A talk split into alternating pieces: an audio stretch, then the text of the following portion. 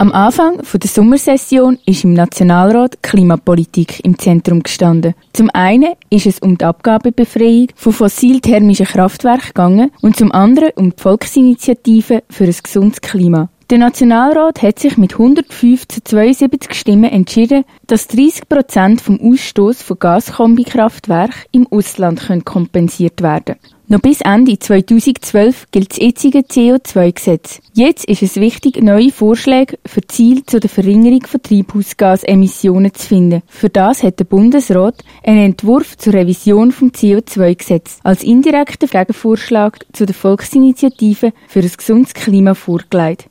Franziska Teuscher von den Grünen findet die ursprüngliche Volksinitiative für ein gesundes Klima notwendig. Mir geht die Initiative überhaupt nicht zu weit. Sie ist ein Minimum, die 30% Reduktion in der Schweiz, wenn wir den Klimawandel wirklich abbremsen wollen. Der Hans Killer von der SVP sieht Folgen für die Wirtschaft. Die Initiative geht ihm in der Wirkung zu weit. Unsere Wirtschaft würde in starkem Maß müssen leiden darunter, wenn wir die, äh, die Reduktion von 30 Prozent müssten erreichen. Das ist ja nochmal höher, weder das, was wir jetzt hier in der CO2-Gesetzesrevision mehrheitlich beschlossen haben.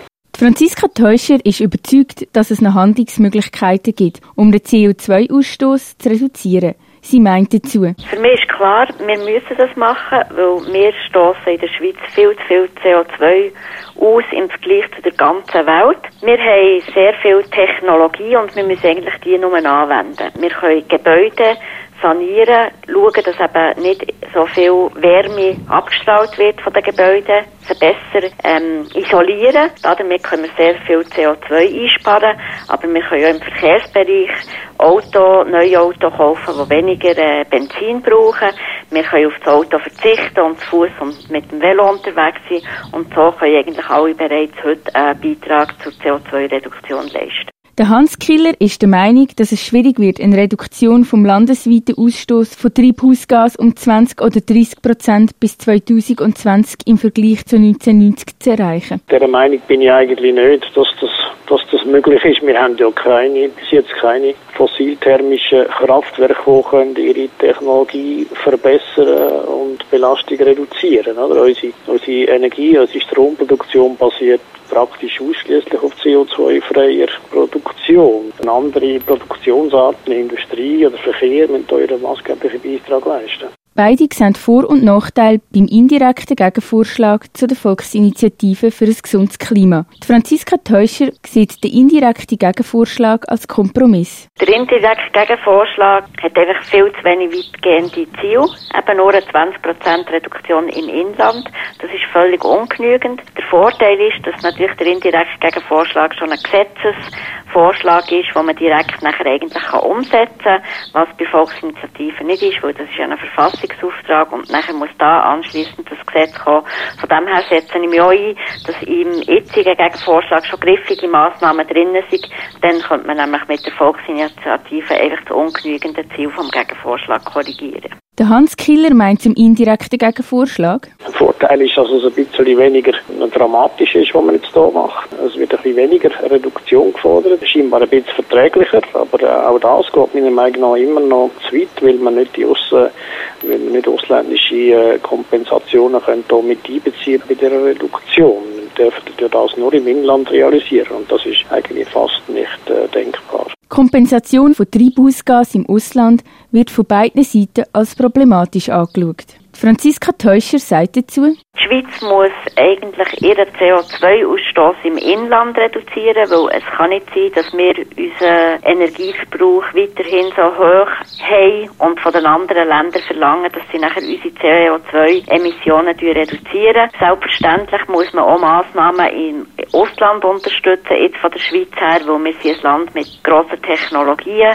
Wir müssen auch schauen, dass in der Entwicklungszusammenarbeit, in der wirtschaftlichen Zusammenarbeit, dort, wo die Schweiz beteiligt ist, auch im Ausland Massnahmen ergriffen werden, um den CO2-Ausstoß überall auf der ganzen Welt äh, abzubringen. Der Hans Killer schaut die Kompensation von Treibhausgas im Ausland skeptisch an. Das ist ein zweischneidiges Schwert. Also ich bin an sich nicht stark dafür, dass man da so Zertifikatehandel macht, also Ablasshandel mit dem Ausland. Weil äh, auch wenn man jetzt in der jetzigen Zeit im Ausland äh, Reduktionen könnte mit vielleicht einem Zehntel vom Aufwand, vom, vom, wo man da in der Schweiz innen müsste machen, kann realisieren, tun wir natürlich mit dem längerfristig den anderen ausländischen Staaten äh, ihre Möglichkeit zu günstigen Kompensationen auch irgendein äh, wegnehmen, oder? Dann sind dann die, die wirksamsten und die, die kostengünstigsten sind dann aus ihrer Sicht vom Ausland ausgemacht. Bei der Frage über die Richtlinien der Schweiz gegenüber der EU teilen sich die Meinungen von der Franziska Teuscher von den Grünen und dem Hans Killer von der SVP. Sie ist der Meinung, die Schweiz kann problemlos strengere Regeln haben als die EU, denn jedes Land ist frei, selber zu entscheiden, wie fest es den CO2-Ausstoß reduzieren will. Wir in der Schweiz haben sehr viele Gebäude, die alt sind, die wir unbedingt müsste energetisch sanieren müssen, dass sie besser isoliert werden. Hier könnten wir wirklich eine Vorreiterrolle innerhalb von Europa einnehmen und nicht immer einfach am europäischen Mainstream uns anschließen. Aber es gibt auch in Europa Länder wie Norwegen oder Schweden, Schweden, die ehrgeizigere Ziele festgelegt haben als die EU. Der Hans Killer ist der Meinung, dass die Schweiz nur wenig machen kann. Er sagt, ich denke einfach, das Klima ist ein globales Problem und nicht ein schweizerisches und darum dürfen wir nicht gleich tun. Wir müssen jetzt hier mit unseren 0,15 Prozent Verantwortlichkeit zu der Klimagasproduktion im Rest von Europa oder im Rest von der Welt sagen, was sie zu machen haben. Oder die Schweiz wäre gut beraten, wenn man würde sagen, wir machen das, was das Ausland auch macht. Und dann sind wir, dann ist allen dienen, dann sind wir, dann tun wir nicht unsere, unsere Wirtschaft, unsere Kaufkraft da schwächer gegenüber den ausländischen Konkurrenten. Aber auch nach dieser Session ist die Debatte über das Klima noch lange nicht abgeschlossen und wird das Parlament und das Volk auch weiterhin beschäftigen. Thank you.